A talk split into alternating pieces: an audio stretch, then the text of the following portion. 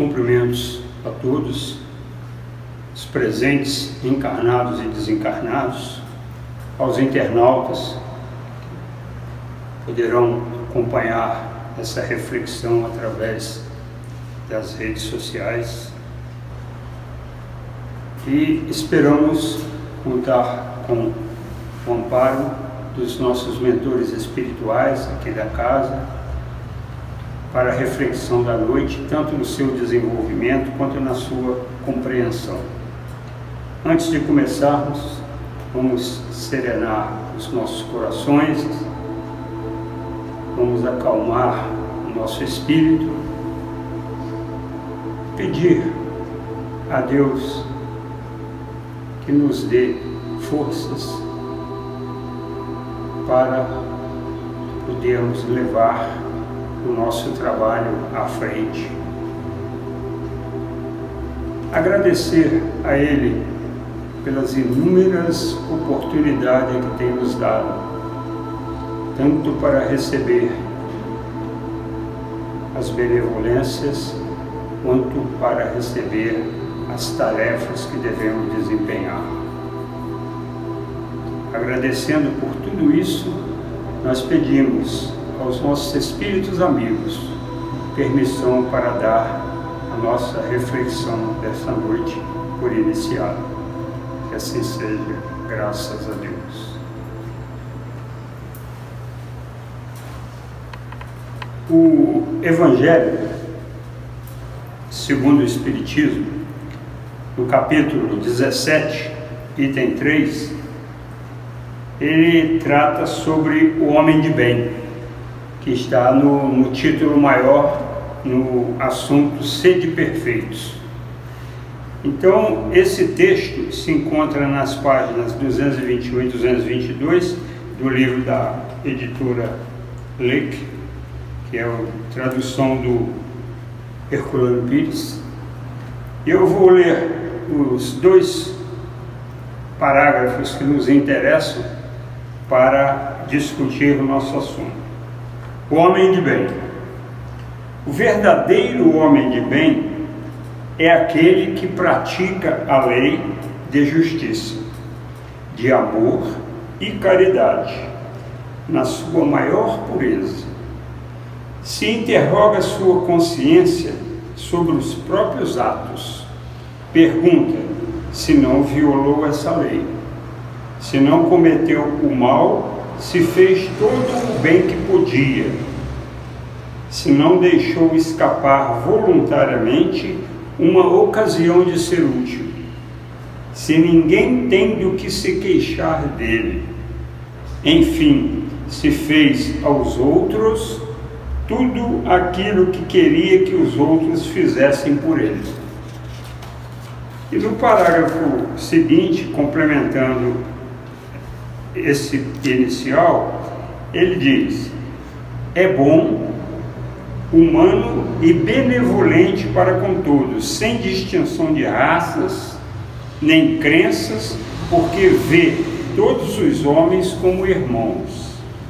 Respeita nos outros todas as convicções sinceras e não lança o anátema aos que não pensam como ele. Muito bem. Então, a Flama Espírita, no jornal de Uberaba, de número 2838, trouxe um artigo do Joamar Zanolini que fala algumas coisas sobre essa real transformação que nós precisamos passar, que nós precisamos fazer para nos tornarmos um homem de bem. E até onde o Espiritismo está sendo útil para nós, para que nós mudemos os nossos hábitos. Estamos realmente procurando a nossa transformação em busca da perfeição? Isso é uma pergunta que devemos fazer.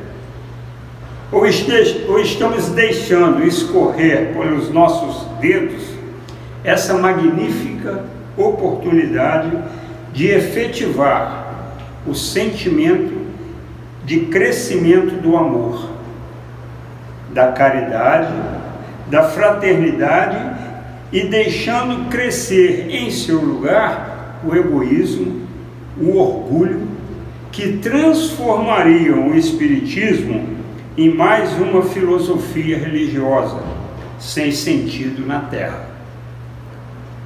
Em que posição nós nos encontramos? O que nós estamos fazendo com o Espiritismo que nos foi legado por Allan Kardec? A grande maioria dos ditos espíritas acredita que por estarem no Espiritismo e frequentarem a casa espírita, se consideram salvos. E isso não é verdade. Só pelo fato de crerem na reencarnação os torna alguém melhor que outro? Não. Não nos iludamos. O Espiritismo veio nos trazer o conhecimento da verdade espiritual, mas trouxe junto em seu bojo a responsabilidade para cada um de nós. Então, esses ensinamentos, eles não vieram no sentido de que você ouviu, está salvo. Você tomou passe, está salvo. Não. Esses conhecimentos que estão sendo transmitidos para nós estão nos trazendo uma responsabilidade de auxiliar a condução desse processo de renovação do planeta e a nos transformarmos no homem de bem. E isso só vai ocorrer com mudança dos nossos hábitos. O Espiritismo ele não é e nem será a religião do futuro, como muitos pensam, mas ele poderá ser o futuro das religiões. Depende o que fizermos dele. Nós não somos melhores que ninguém. Nós não somos melhores que as outras religiões. Nós apenas simplesmente acreditamos na reencarnação acreditamos na comunicabilidade com os mortos, etc. Isso somente nos traz mais informações do que para os outros, porque outras religiões que não entendem e divulgam a reencarnação, não aceitam, que não aceitam a comunicabilidade com os mortos, não aceitam a pluralidade das existências, eles estão com menos informações que nós já trabalhamos isso. Mas o que não nos torna melhores do que eles. Depende é o que nós vamos fazer com esse conhecimento adquirido.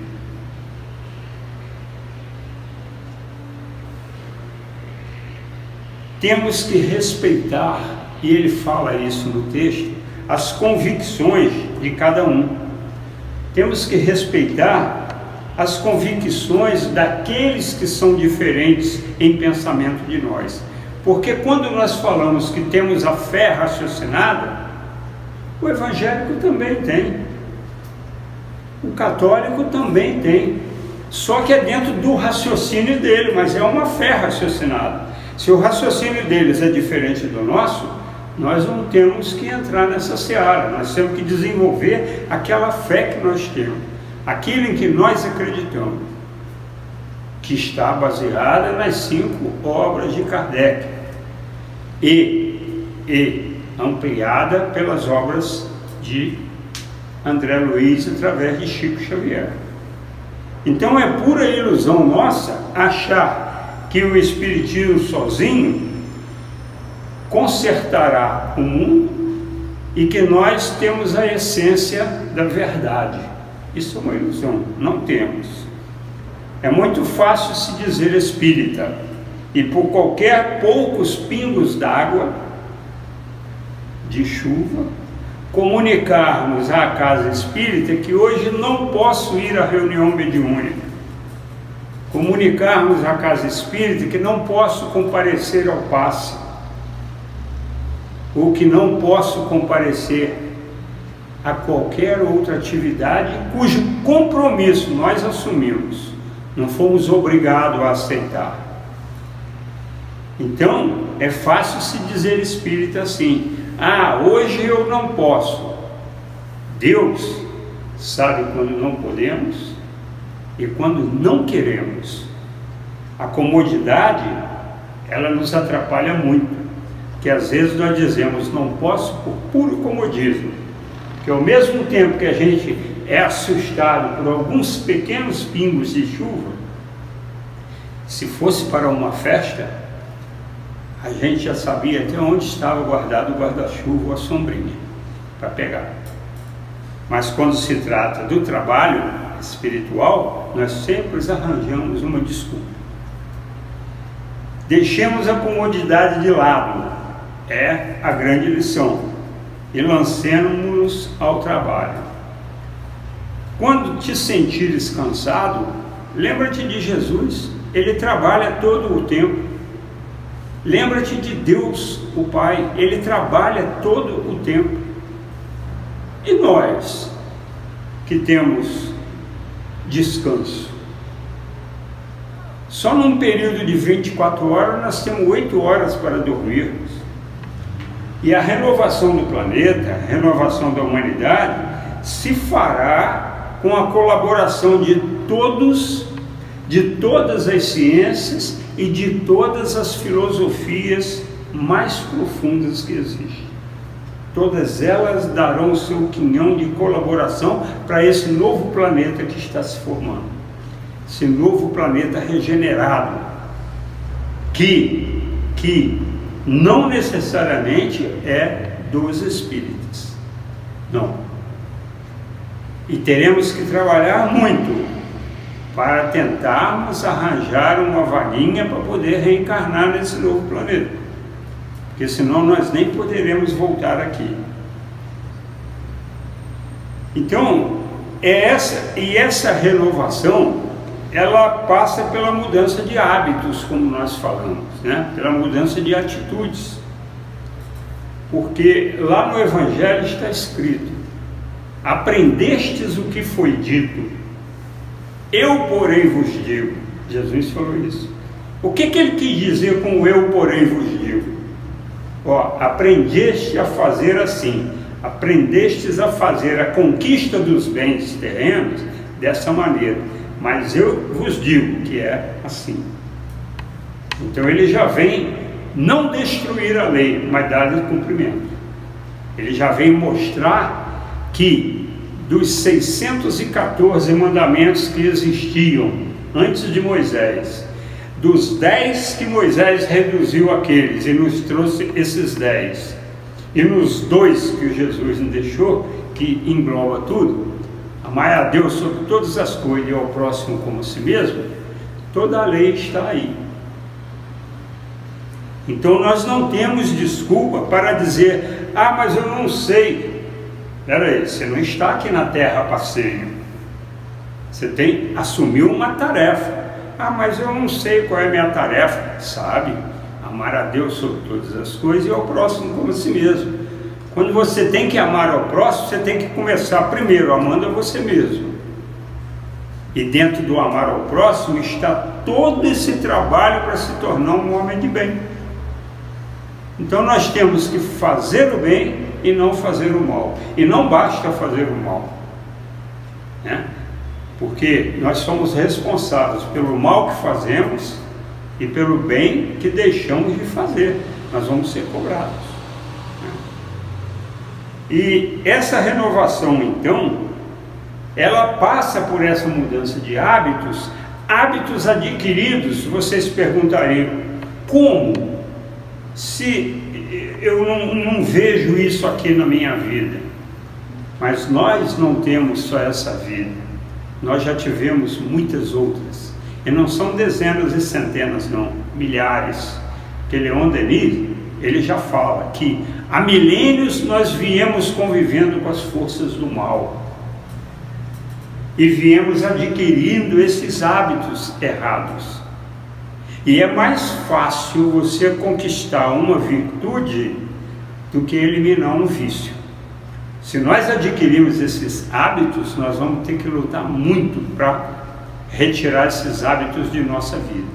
Por isso que nós às vezes voltamos quatro, cinco, seis encarnações fazendo as mesmas coisas, porque nós não aprendemos na primeira, na segunda, às vezes vamos aprender só lá na frente, depois de levar muita gordoada. Não é verdade? Então, essa, essa situação da mudança de hábitos, da mudança de atitudes, ela passa por essa reforma interior. Porque se nós não nos conhecermos interiormente, como é que eu vou saber que aquilo não é digno, que aquilo não é certo? Então nós precisamos trabalhar esse nosso interior. Precisamos examinar e fazer as comparações né, para eliminarmos os vícios. E para que as comparações? Porque a partir do momento que nós desenvolvemos o nosso lado intelectual, ah, eu preciso desenvolver o lado intelectual, é lógico. Kardec escreveu lá, espíritas, amai-vos, o primeiro mandamento, instruí-vos, o segundo porque a instrução é o conhecimento que vai fazer com que nós aprendamos, através da comparação, a separar o que é bom do que é ruim. Isso é necessário. Nós precisamos fazer a nossa parte. Faça a vossa parte que o céu te ajudará. Aliás, o céu já não está nos ajudando há muito tempo. O céu está nos ajudando, ó, de longe. E nós voltamos fazendo as mesmas bobagens. E Deus, na sua misericórdia, não nos impede de sempre estar voltando para reparar aquilo que desarmonizamos no passado. A misericórdia de Deus ela é infinita. A misericórdia de Jesus ela é infinita. Quantas vezes nós precisarmos, eles vão nos dar a oportunidade de reparar. Entretanto, a nossa distância que nos separa de Deus, que nos separa de Jesus, que nos separa dos espíritos puros, é muito grande ainda. E se nós não apressarmos o nosso passo, nós vamos ficar muito tempo passando por essas dificuldades. Será que nós somos tão assim que não enxergamos isso? Ou você evita isso, ou vai te acontecer isso. O plantio não é obrigatório. Está lá, Jesus falou. O plantio é livre. Agora, a colheita é obrigatória. O que você plantar, você vai colher. Então, como é que nós temos nos dedicado a isso? Aí vem a questão do tempo. Né? Será que para me transformar num homem de bem que ele fala aqui no capítulo, eu vou precisar me dedicar mais ao bem, vou ter que me dedicar mais a entender o que é o Espiritismo, no nosso caso, eu vou precisar mais me dedicar a auxiliar o próximo? É claro. Porque se nós pegarmos uma semana, vamos pegar uma semana, a semana nossa tem 10.080 minutos. Né? Sete dias vezes 24 horas, né? Dá 1.080 minutos, né? Bom, Quantos minutos a gente tira da semana para cuidar da parte espiritual? Não estou falando nem oração em casa, não. Eu estou falando para vir à casa espírita, fazer algum trabalho. Nessa, também vim aqui só para assistir palestra, tomar passe e ir para casa, não. Que isso daí você está só recebendo, você ainda não deu nada em troca. Tá? Qual é a sua parte? Faça a sua parte, o céu te ajudar. Ele já está ajudando, nós já estamos em débito. Que ele está ajudando, nós ainda não retribuímos. Né? Como é que nós vamos fazer? Então tem 1080 minutos. A gente tira 60 minutos por semana, uma hora, para vir à casa espírita. Ah, já fui lá na segunda-feira, já fiz meu tratamento espiritual, meu dever está cumprido. Não é assim. Quem estiver pensando assim, lamento muito, mas está cavando um abismo à sua frente, que vai ser difícil de transpor depois. Vai conseguir? Vai. Porque a única fatalidade que, existe é que nós vamos ser bons, todos. Um dia vamos ser espírito puro. Mas vai demorar para quem não estiver seguindo o que precisa ser seguido. Né? Então, se nós pegarmos uma vida que hoje já é estimada como facilmente se chegar a 90 anos, numa vida de 90 anos, se você passa dormindo 8 horas, 8 horas representam um terço. Um terço de 90, você passa 30 anos dormindo. Olha como nós ainda somos inferiores. Numa vida de 90 anos, nós passamos 30 anos dormindo, só 60 nos dedicando às coisas materiais e um pouquinho às coisas espirituais. Precisamos aumentar essa cota na balança dos nossos créditos para equilibrar com os débitos que nós temos. Então, caminhando para encerrar essa nossa reflexão, nós vamos nos re remeter, já que nós estamos tratando do homem de bem, à última pergunta do livro dos Espíritos. A última pergunta do livro dos Espíritos, em algumas edições, ela vem com o número 1018, em outras edições com o número 1019. Houve uma falha na segunda edição francesa, na gráfica, e uma, a questão 1010 que era item A e B, eles colocaram 1011, retiraram a letra B, ficou uma letra só, aí aumentou a última e passou para 1019. Então, algumas edições estão assim, outras não. Essa aqui, no caso do Herculano Pires, ela tem 1018. Então, na pergunta 1018, que tem como a resposta assinada por São Luís, não é por qualquer um, é assinado por um espírito que tem bagagem, é assinada por um espírito que tem escola. A pergunta ele diz o seguinte: o reino do bem, olha, foi a última questão que Kardec fez para os espíritos. O reino do bem poderá um dia realizar-se na terra? Resposta de São Luís: o bem reinará na terra quando entre os espíritos que a vêm habitar, os bons superarem os maus. Precisa ser mais claro do que isso? Quer dizer, enquanto nós tivermos mais espíritos maus aqui na Terra, nós vamos ficar nessa batalha. E a Terra não conseguirá ser um mundo regenerado. Então, eles farão reinar o amor e a justiça, que são a fonte do bem e da felicidade. É pelo progresso moral e pela prática das leis de Deus que o homem atrairá à terra os bons espíritos e afastará os maus. Então vejam, os nossos pensamentos, principalmente, são a fonte de atração de espíritos bons. E as nossas atitudes os nossos hábitos. Se nós começarmos a fazer isso, automaticamente os espíritos bons são atraídos, vai começar a aumentar a quantidade de espíritos bons e os maus, como diz a linguagem da garotada, vão ter que vazar. Vão ter que vazar. É pelo progresso moral e pela prática das leis de Deus que o homem atrairá para a terra os bons espíritos e afastará os maus. Mas os maus só a deixarão, olha bem, os maus só a deixarão quando o homem tiver banido daqui as duas grandes chagas da humanidade, o orgulho e o egoísmo. finalizando a resposta de São Luís.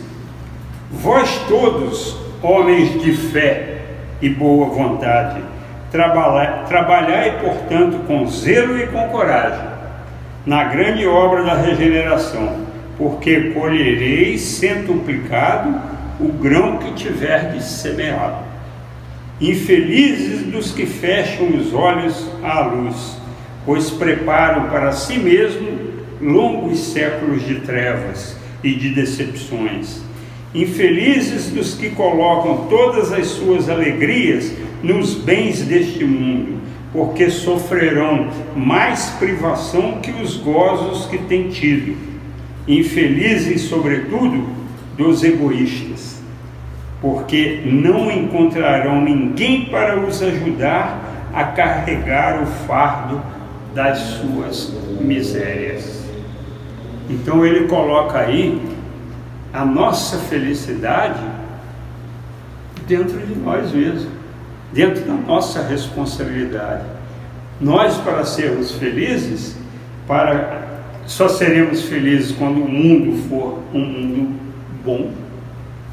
E só o mundo só será bom quando a quantidade de espíritos aqui bons serem superiores à quantidade de espíritos maus, e esses espíritos maus irão vazar. Então essa felicidade ela está dentro da gente, nós não precisamos procurar fora. Né? E isso me lembra, para finalizar, aquela historinha da, daquele homem quebrador de pedra na montanha. Ele passava o dia sol a sol quebrando pedra na montanha.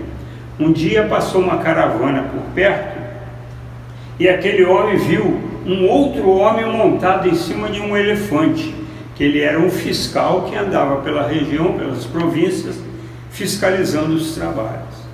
E ele olhou para cima e falou: Ó Deus, deixa eu ser aquele homem. Se eu fosse aquele homem, poder andar em cima de um elefante daquele, eu ia ser tão feliz. Aí Deus falou: Tá bom. Colocou ele em cima daquele homem. Só que aquele homem andava nove horas por dia em cima do elefante, de sol a sol fiscalizando todas as províncias. Ele então foi andar em cima de um elefante. Quando ele está fazendo aquele trabalho, ele começou a sentir um calor violento, porque o sol estava muito grande em cima dele. Ele falou: Ó oh, Deus, andar em elefante não é muito bom, não. O bom mesmo é ser o sol que esquenta tudo que está aqui embaixo. Né? Deixa o seu sol, faz seu sol que eu vou ser tão feliz Aí Deus falou, tá, vai ser o sol. E ele se transformou no sol. E começou a esquentar tudo, esquentar a água, esquentar os campos, as pessoas.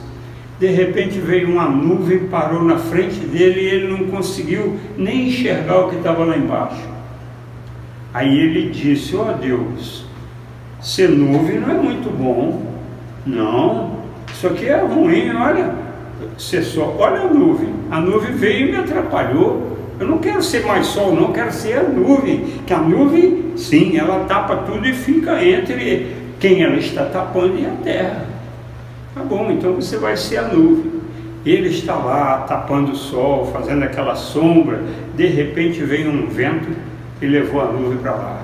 Aí vem um vento e leva a nuvem para cá. E ele não conseguia parar num lugar.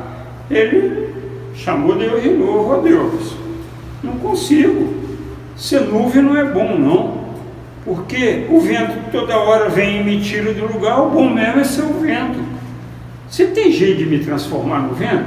Me transforma no vento, que agora eu tenho certeza que eu vou ser feliz. Aí ele transformou ele no vento. Ele soprava para cá, soprava para lá, soprava para cá, soprava para lá e deu de cara com uma pedreira enorme. Ele soprou e a pedreira não saiu do lugar, ele não conseguiu passar. Aí ele falou, ah Deus, esse vento não é bom não, essa pedreira já não sai do lugar, eu não consigo me, mexer com ela. Eu quero é ser pedreira, me transforma numa pedreira. Aí Deus falou, você quer ser uma pedreira? Quero. E transformou ele numa pedreira. Aí ele está lá em cima da pedreira, pedreira quieto, tudo parado, tudo fixo, tudo. Né? E ele daqui a pouco escuta um barulhinho, escuta um barulho contínuo ele olha lá para baixo e vê um homem quebrando, quebrando pedra. Ah, Deus, ser pedreiro não é bom, não. O bom mesmo é ser o homem que quebra pedreira, quebrar pedra. Ué, mas isso era o que você era, homem. Eu era aquilo ali, você era aquilo lá que você está querendo ser. Ele falou: Puxa vida, eu era feliz e não sabia. Né? E nós nos comportamos assim. Ficamos buscando a nossa felicidade nas coisas exteriores e esquecemos de buscar a felicidade dentro de nós mesmos. Felicidade no nosso coração, a felicidade dentro de nós, junto aos nossos amigos e familiares. Né?